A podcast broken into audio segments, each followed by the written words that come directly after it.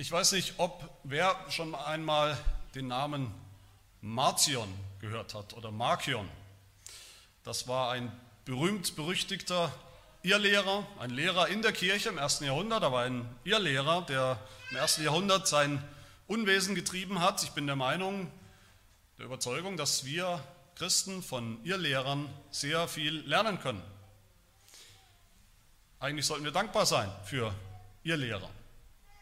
Natürlich ist es tragisch, wenn Menschen sich einfall, einfangen lassen, beeinflussen lassen von ihr Lehre.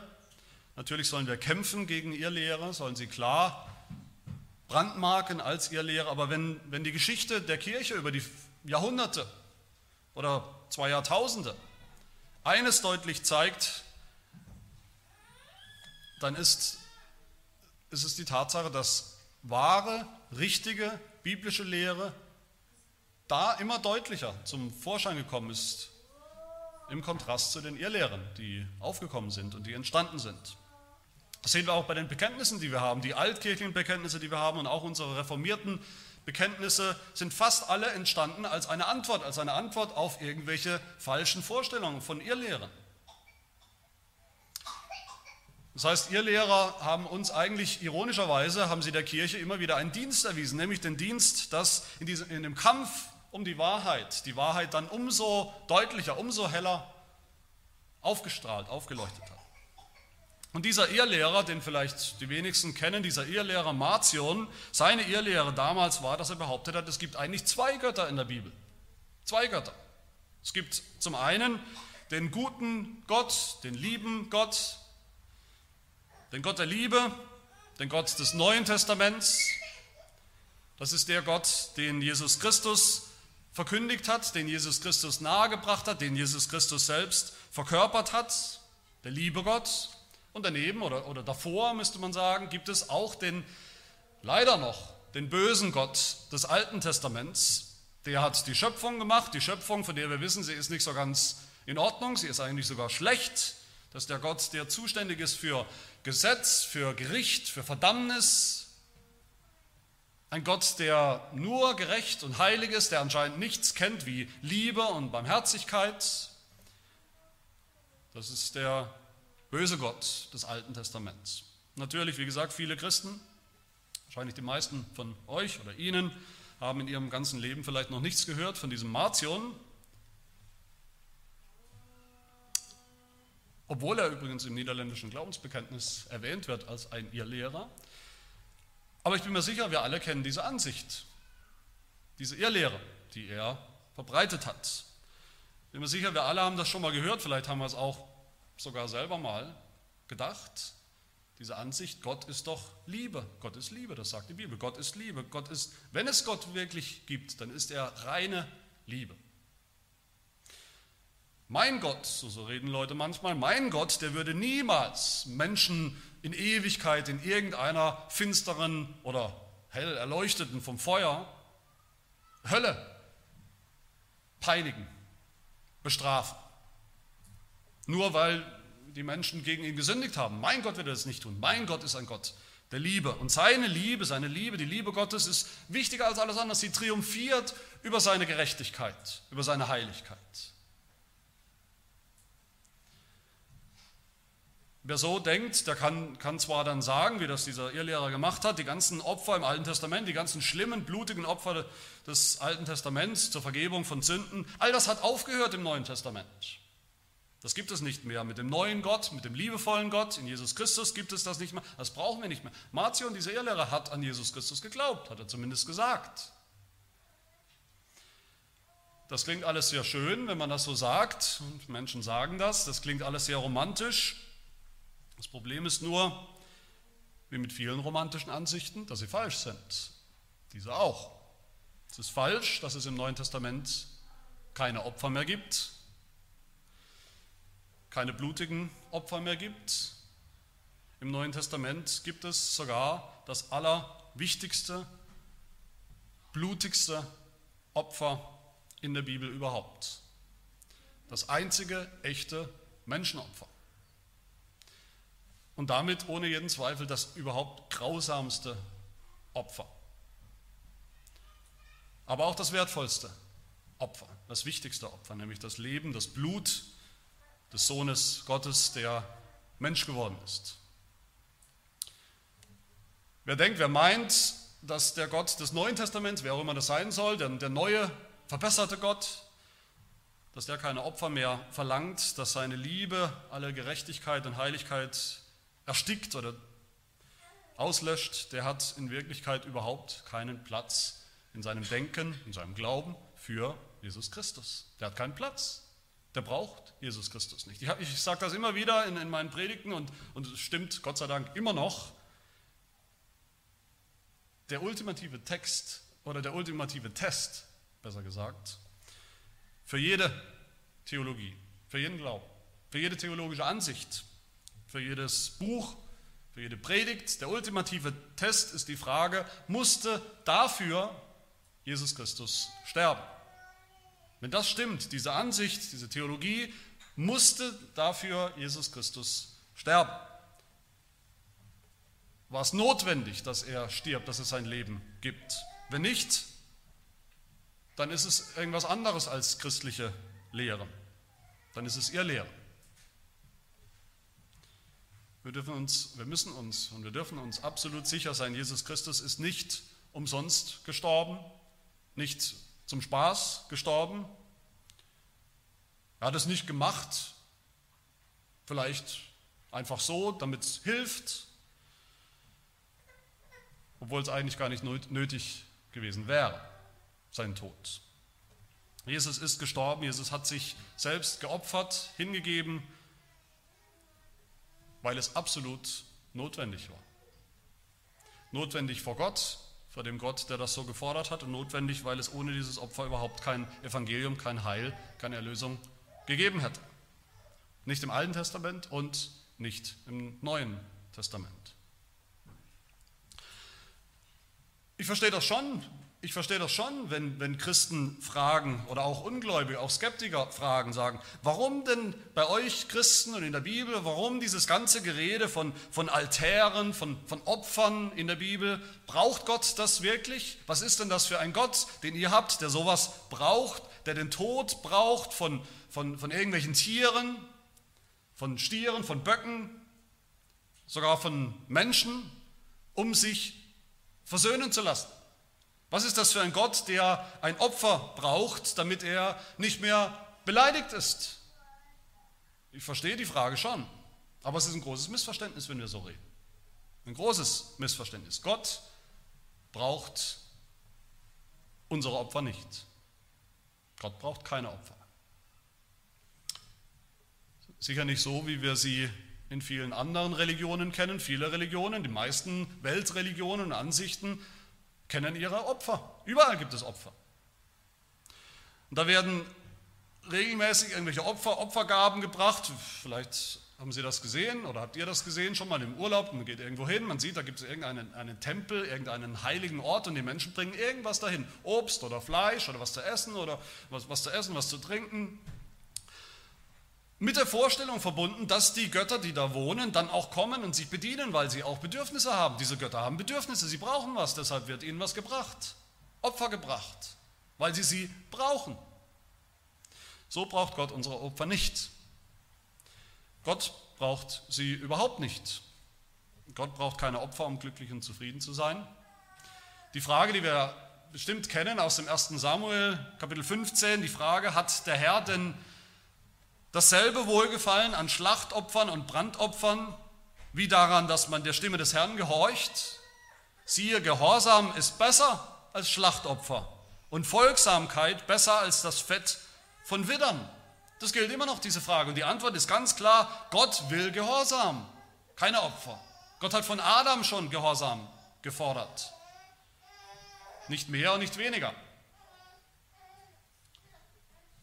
Gott fordert von uns Gehorsam, nicht mehr, nicht weniger. Wenn überhaupt irgendjemand ein Opfer braucht, dann sind wir das und nicht Gott. Wir haben den Mangel, nicht Gott. Wir sind die Sünder, die etwas brauchen, nicht Gott.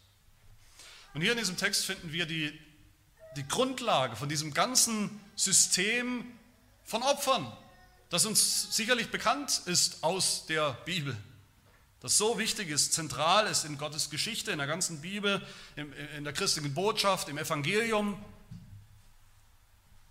Das finden wir hier, den Anfang. Aber bevor wir zum Altar kommen und zu den Opfern, wollen wir uns zuerst diesen Vorhof anschauen, von dem hier die Rede ist. Der Vorhof.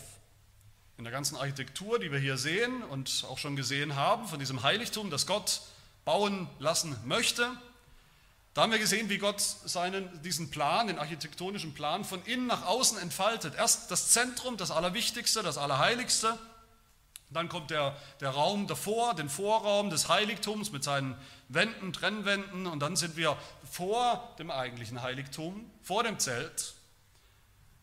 Und der Altar, den Gott hier beschreibt und vorschreibt, der steht in einiger, einiger Entfernung von dem Zelt, von dem Heiligtum in einem Vorhof.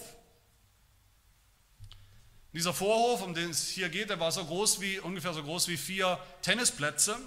Und darum, um diesen Vorhof sollte ein, ein, ein, ein Sichtschutz gebaut, aufgestellt werden. Ein Vorhang aus Lein, ungefähr 40 Meter lang, 25 Meter breit und ungefähr 2,50 Meter hoch.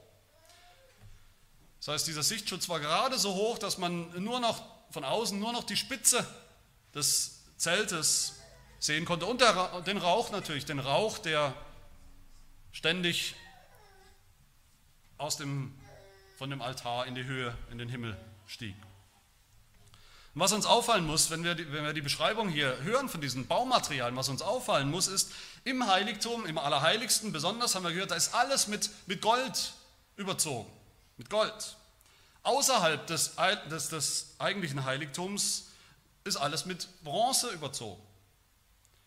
Und dann die Pfosten des Vorhofs hier, wo es sozusagen nach außen geht, in die Welt drumherum, da ist alles Eisen oder Silber. Was bedeutet das? Gold ist die Farbe des Himmels.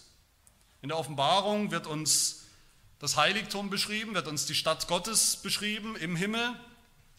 Wie? Als ganz aus Gold. Das Heiligtum des Himmels hat sogar Straßen ganz aus Gold.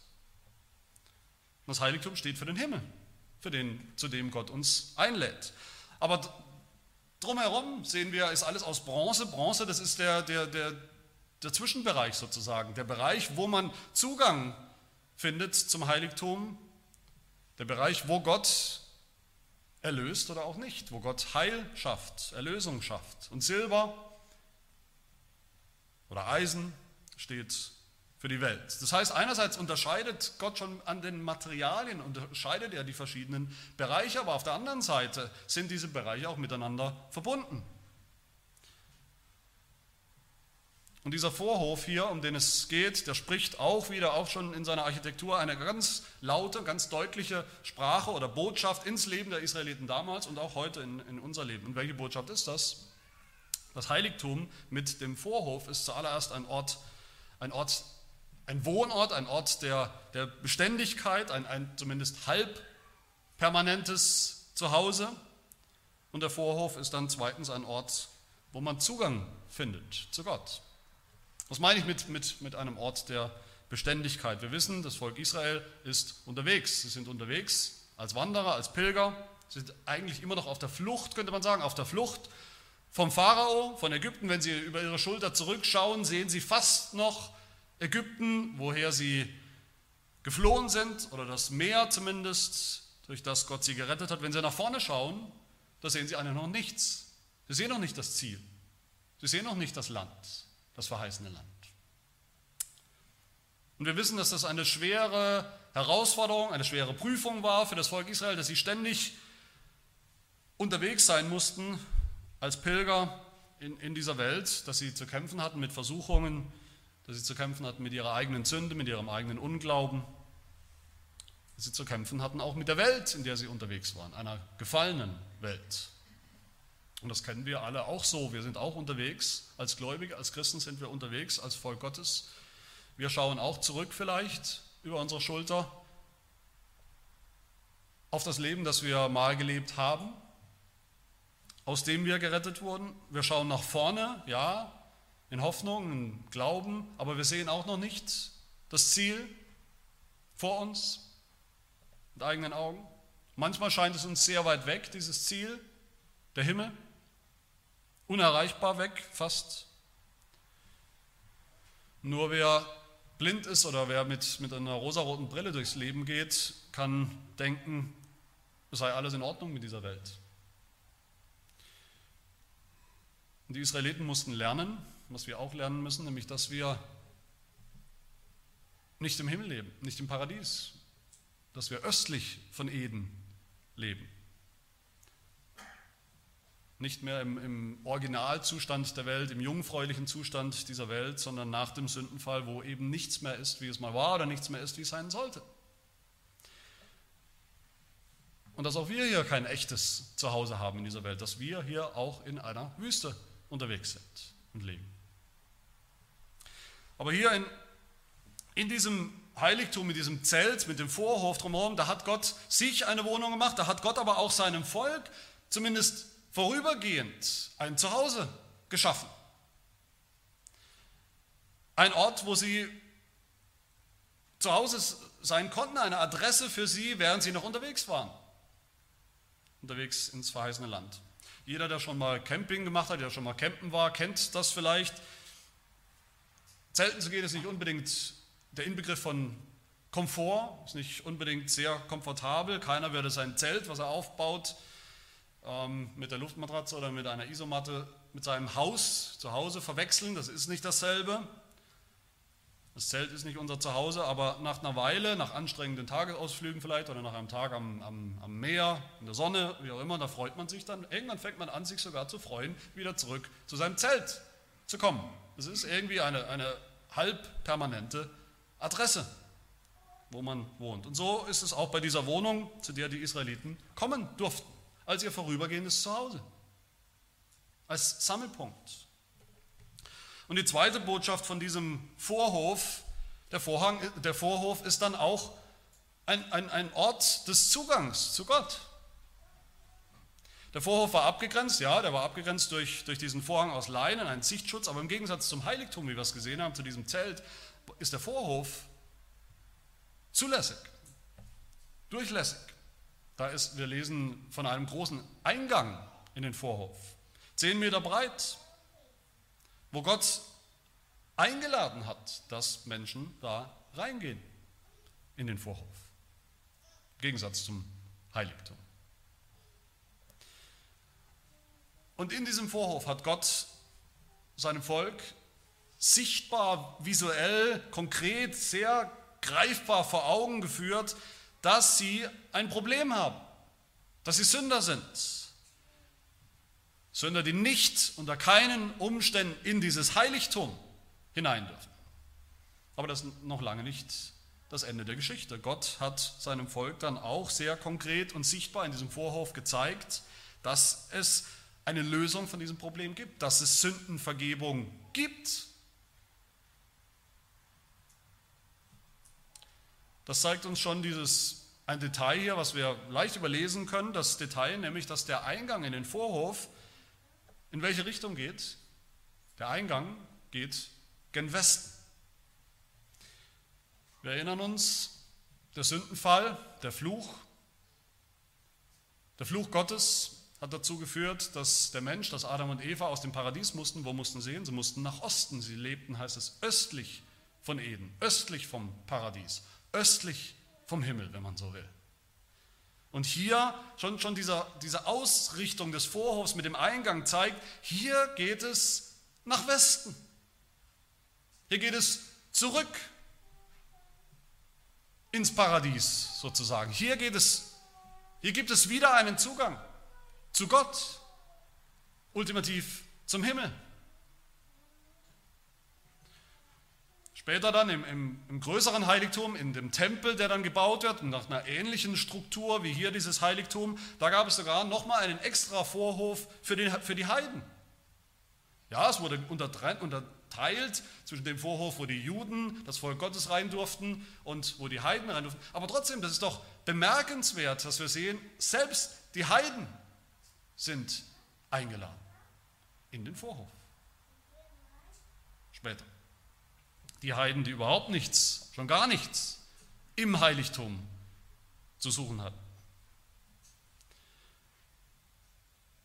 Grundsätzlich ist der Vorhof offen, auch für die Heiden, die kommen durften, die sich dem Gott Israels anschließen durften, im Glauben, im Vertrauen. Und damit sind wir beim zweiten Punkt von, von zwei. Was haben die Leute dann gesehen, als sie in diesen Vorhof eingetreten sind? Als allererstes haben sie gesehen den Altar, den Brandopferaltar.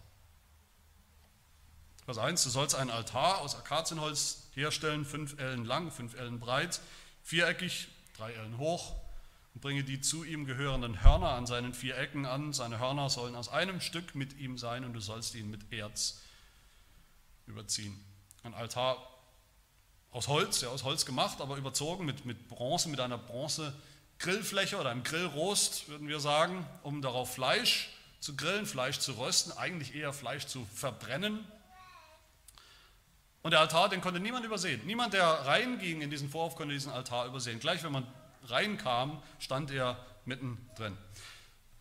Und wenn es um, um einen Altar geht, dann habe ich immer zwei verschiedene Eindrücke. Das erste ist natürlich, jeder Christ weiß, dass, Altäre, dass ein Altar irgendwie wichtig ist. Er ist irgendwie wichtig in der christlichen Botschaft. Ein Altar ist wichtig, ist Teil unseres christlichen Glaubens. Aber mein zweiter anderer Eindruck ist, dass wir oft, viele Christen, gar nicht mehr wissen, was wir damit anfangen sollen mit dem Altar. Altar, das ist doch alttestamentlich, das ist doch völlig überholt oder vielleicht römisch-katholisch, da gibt es noch Altäre, aber was haben wir noch mit einem Altar zu tun.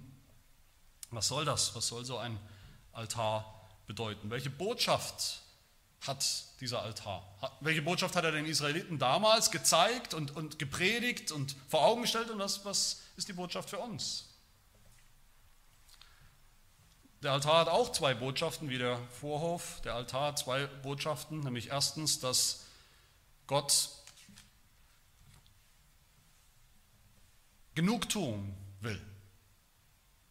Und die zweite Botschaft vom Altar ist, dass Gott bereit ist, ein Opfer, ein stellvertretendes Opfer anzunehmen.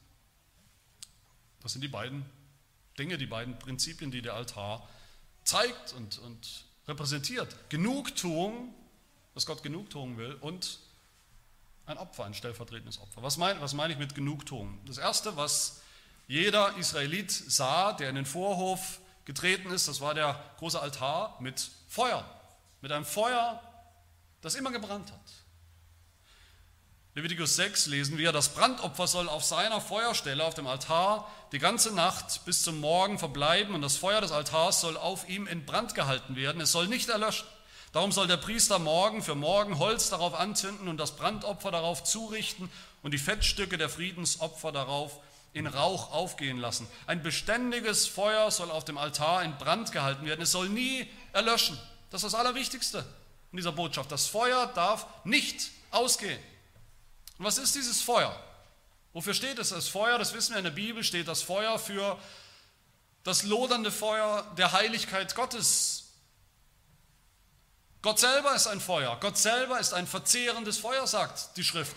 Gott ist ein verzehrendes Feuer, hat Mose selbst schon gesehen und erlebt am brennenden Dornbusch, in dem Gott war. Das Feuer greift um sich. Das Feuer von Gottes Heiligkeit greift um sich. Entweder es reinigt, es läutert oder es vernichtet und verbrennt alles, was unheilig ist.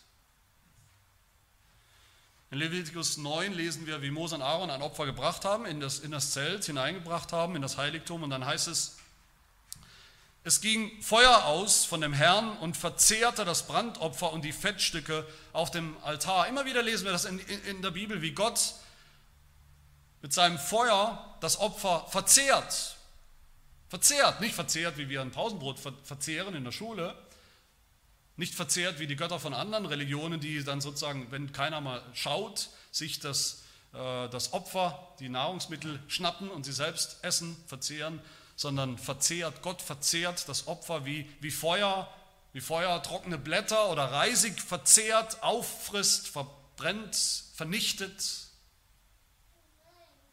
Und dann lesen wir weiter in Levitikus Kapitel 10, aber die Söhne Aarons, Nadab und Abihu nahmen jeder seine Räucherpfanne und taten Feuer hinein und legten Räucherwerk darauf und brachten fremdes Feuer da vor dem Herrn, das er ihnen nicht geboten hatte. Da ging Feuer aus von dem Herrn und verzehrte sie, sodass sie starben vor dem Herrn. Das ist das Feuer der Heiligkeit Gottes, das verzehrt, das sogar tötet. Alles, was nicht heilig ist. Dass das Feuer, das brennt hier, das lodert auf dem Altar, ein Feuer, das Gott selber angezündet hat, dass er selber ist, das Feuer seiner Heiligkeit, das, das niemals aufhört, das niemals ausgeht, solange er Gott ist. Gott muss Sünde vernichten, verbrennen. Gott muss strafen. Er muss Gerechtigkeit suchen, Gerechtigkeit wiederherstellen, sonst wäre Gott nicht mehr Gott, sonst würde das ganze Universum in, in Chaos versinken, im Chaos von, von Ungerechtigkeit und Unmoral. Gott will Genugtuung, Gott hat Hunger nach Genugtuung und er wird sie bekommen, so oder so. Das ist auch der Refrain aus unserem Katechismus, dem Heidelberger Katechismus oder nicht. Wer sie auswendig kann, ich frage 10, wo es heißt, will Gott unseren Ungehorsam ungestraft lassen? Die Antwort, nein, natürlich nicht, sondern Gott zürnt schrecklich und will strafen. Und Frage 11, ist denn Gott nicht auch barmherzig? Gott ist wohl barmherzig, er ist aber auch gerecht. Deshalb fordert seine Gerechtigkeit, dass er die Sünde, die Gottes Ehre und Hoheit antastet, mit der höchsten, nämlich der ewigen Strafe an Leib und Seele gestraft wird. Der Altar muss brennen, Tag und Nacht brennen. Gottes Heiligkeit zürnt, Gottes Heiligkeit lodert, lichterloh gegen alle Sünder, gegen alles Unheilige. So lange, bis Gott Genugtuung erfahren hat. Wiederherstellung der Gerechtigkeit, Wiedergutmachung. Das sehen wir ja sehr drastisch, denke ich, in den Opfern, die ja immer sehr grausam waren, blutig waren. Eine grausame Demonstration von dem, was nötig ist, was wirklich nötig ist, damit Gott Genugtuung erfährt. Gott hat es ja nicht zum Spaß gemacht, diese Opfer.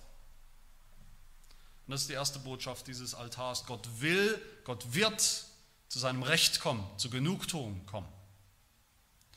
Und das zweite Prinzip, wie gesagt, für das der Altar steht, ist das, das Prinzip oder die Botschaft von, von Stellvertretung.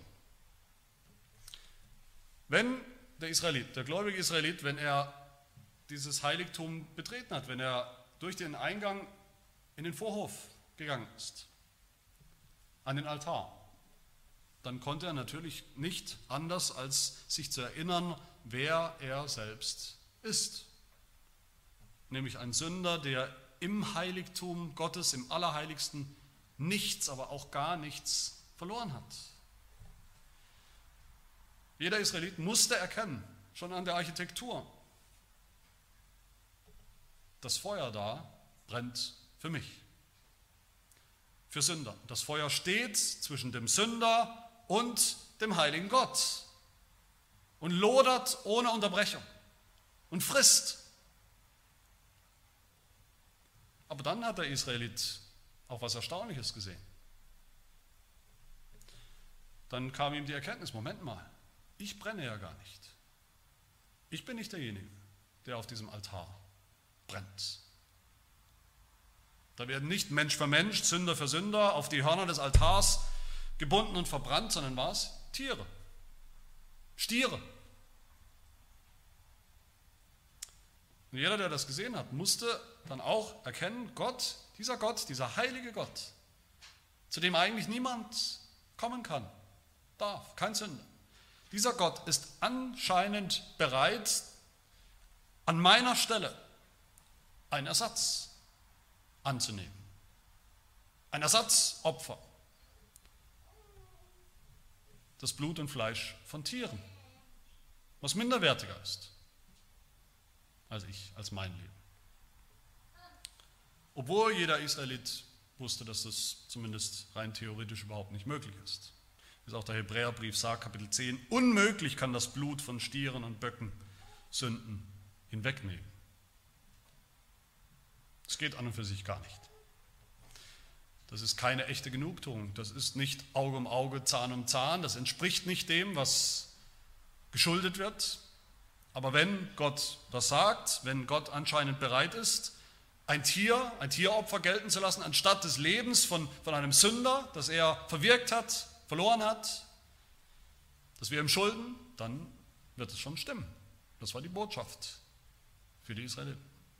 Natürlich ist der Altar untrennbar verbunden mit Opfern. Der Altar war nur da, um Opfer zu bringen. Opfer sind sehr wichtig in der Bibel. Über tausend Mal in der Bibel, im Alten und Neuen Testament, ist die Rede von Opfern. Über tausend Mal.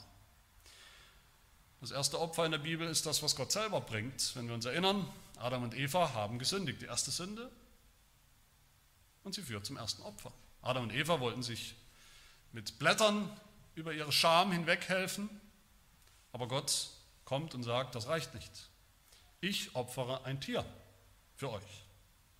Ich mache euch eine Schürze aus Leder von einem toten Tier, um eure Sünde zu bedecken. Kain und Abel bringen Opfer, Kain bringt schöne Früchte vom Feld, aber Abel bringt ein Schaf, ein Lamm mitsamt seinem Fett. Und was passiert? Genesis 4, der Herr sah Abel und sein Opfer an, das Tier, aber Kain und sein Opfer sah er nicht mal an. Hat er nicht angenommen. Nach der Sintflut bei Noah hören wir, das allererste, was wir hören nach der Sintflut, ein Opfer. Noah bringt ein Opfer. Noah baute dem Herrn einen Altar und nahm von allem reinen Vieh, von den Tieren, die mit überlebt haben in der Arche, von allen reinen Vögeln und opferte Brandopfer auf dem Altar. Und der Herr roch den lieblichen Geruch und der Herr sprach in seinem Herzen, ich will künftig den Erdboden nicht mehr verfluchen um des Menschen willen, obwohl das Trachten des menschlichen Herzens böse ist von seiner Jugend an, auch will ich künftig nicht mehr alles Lebendige schlagen, wie ich es getan habe. Warum ist das so? Warum hat Gott nach der Sintflut versprochen, nicht mehr so eine Sintflut über die Erde zu bringen? Auf welcher Grundlage? Warum? Auf der Grundlage eines Opfers von Tieren, die Noah geopfert hat. Das war ein lieblicher Geruch in Gottes Nase, haben wir gehört. Und das zieht sich wie durch die Bibel. Ich weiß nicht, ob euch das schon mal aufgefallen ist. Immer wieder in der Bibel haben wir die Gerüche, Gerüche von geschlachteten Tieren, von geschächteten Tieren, von, von Blut, von brennenden Opfertieren, und immer wieder heißt es, ein angenehmer, ein lieblicher Geruch in Gottes Nase. Auch in Exodus 29, hier eigentlich nur ein paar Verse nach unserem Text, da lesen wir über den Altar, wo dann Opfer gebracht werden, den Altar im Vorhof. Und dann heißt es Exodus 29, 18, du sollst auf dem Altar den ganzen Widder in Rauch aufgehen lassen, denn es ist ein Brandopfer für den Herrn, ein lieblicher Geruch, ein Feueropfer für den Herrn. Abraham, erinnern wir uns, Abraham sollte auch ein Opfer bringen. Genesis 22, seinen eigenen Sohn, einen Menschen. Und sein Sohn fragt natürlich mit Recht, als sie unterwegs sind, siehe, hier ist Feuer und Holz, wo ist aber das Lamm als Brandopfer? Und Abraham antwortete, mein Sohn, Gott wird für ein Lamm zum Brandopfer sorgen. Auch da in dieser Geschichte, die wir alle kennen, sicherlich sehen wir, wie Gott selber in letzter Sekunde den Menschen, den Sohn Abrahams, austauscht durch ein Tier, stellvertretend ein Tier sterben lässt. Und wie war es beim Exodus? Die Exodus-Geschichte, da sehen wir ja mittendrin, beim Auszug, beim Auszug aus Ägypten. Mose, wenn wir uns erinnern, ist zu, zum Pharao gegangen. Was hat er gesagt? Er hat zum Pharao gesagt, wir wollen weg von dir, natürlich, aber du kannst uns nicht einfach so mit leeren Händen ziehen lassen. Das wäre eine Katastrophe. Exodus 10, du musst uns auch Schlachtopfer und Brandopfer in unsere Hände geben, du Pharao, dass wir sie dem Herrn, unserem Gott, darbringen können, aber auch unser eigenes Vieh soll mit uns gehen und nicht eine Klaue darf zurückbleiben, denn davon müssen wir nehmen, um dem Herrn, unserem Gott, zu dienen und ihm Opfer zu bringen. Und kurz danach beim Passa, beim Passamal, erinnert sich, Gott kommt, der heilige Gott kommt, der heilige Gott ist zornig und will Sünder vernichten, töten, aber er sagt, nehmt euch ein Lamm, nehmt euch Blut und schmiert es an, die, an den Türrahmen. und ich werde an euch vorübergehen, euch verschonen, mein Volk, weil ich das Blut des Tieres stellvertretend annehme für euer Leben. Und die Botschaft war damals klar für jeden Israeliten. Wir haben verdient als Sünder, die wir sind, dass wir genau so ehrenlos, grausam getötet werden, verbrannt werden, verzehrt werden von der Flamme, von Gottes Heiligkeit, dass wir außerhalb des Lagers wie die Reststücke der Tieropfer vernichtet und verbrannt werden und keiner sieht sie jemals mehr. Aber Gott ist bereit in seiner Gnade, das hat jeder gesehen, stellvertretend für uns ein Opfer anzunehmen. Meine Lieben, so wie wir in, der, in dieser ganzen Bildersprache im Exodus hier, in, im Bild des Zeltes, im Bild des Allerheiligsten erkennen sollen, dass Gott uns den Himmel aufschließen will, uns einlädt in den Himmel, in seine Gegenwart, da wo er wohnt, wo er ist, so sollen wir auch erkennen, dass der Weg dahin, der Weg in den Himmel, auch heute noch, der Weg zu Gott führt nur über diesen Altar. Es gibt keinen Weg dran vorbei. Wir sollen erkennen, dass ein Opfer nötig ist für jeden von uns, für jeden Sünder. Absolut nötig. Ein Opfer, das Gott gnädigerweise an unserer Stelle annehmen will. Und zwar nicht mehr ein Tier. Die Tiere waren nur Vorläufer von dem eigentlichen Opfer, das Gott fordert, nämlich einen Menschen aus Fleisch und Blut wie wir. Mensch für Mensch. Keinen geringeren als seinen Sohn Jesus Christus. Wir sind gewohnt, an das Kreuz zu denken, an dem Jesus Christus gestorben ist, und wir denken oft nicht, aber es ist richtig. Das Kreuz ist der Altar, auf dem das Opferlamm Jesus Christus geopfert wurde. Der Brandopferaltar.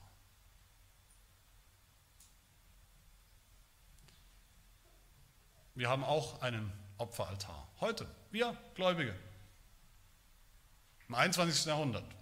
Wir haben immer noch ein Opferaltar. So sagt es der Hebräerbrief, Hebräer 13. Wir haben einen Opferaltar, von dem diejenigen nicht essen dürfen, die der Stiftshütte dienen, also die irgendwo noch festhängen in den Zeiten des Alten Testaments, wenn man so will.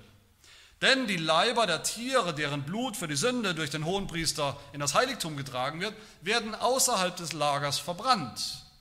Darum hat auch Jesus, um das Volk durch sein eigenes Blut zu heiligen, außerhalb des Tores gelitten.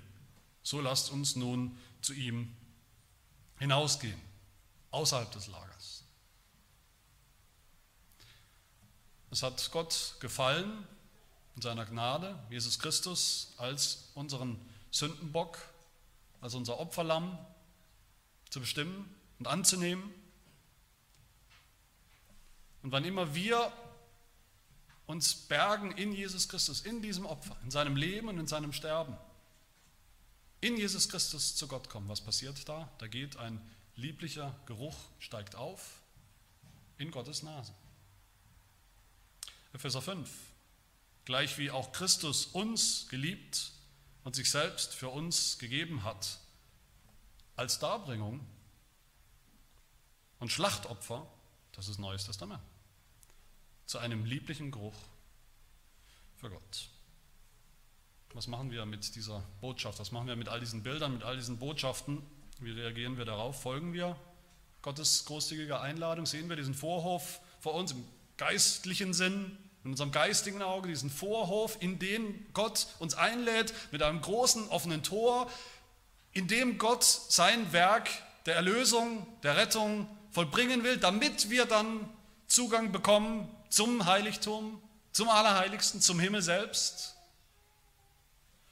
Erkennen wir, dass wir da vor dem Heiligtum, dass wir in diesem Vorhof schon überhaupt nichts verloren haben als Sünder, erkennen wir im Altar, dass Gott ein Recht hat auf Genugtuung.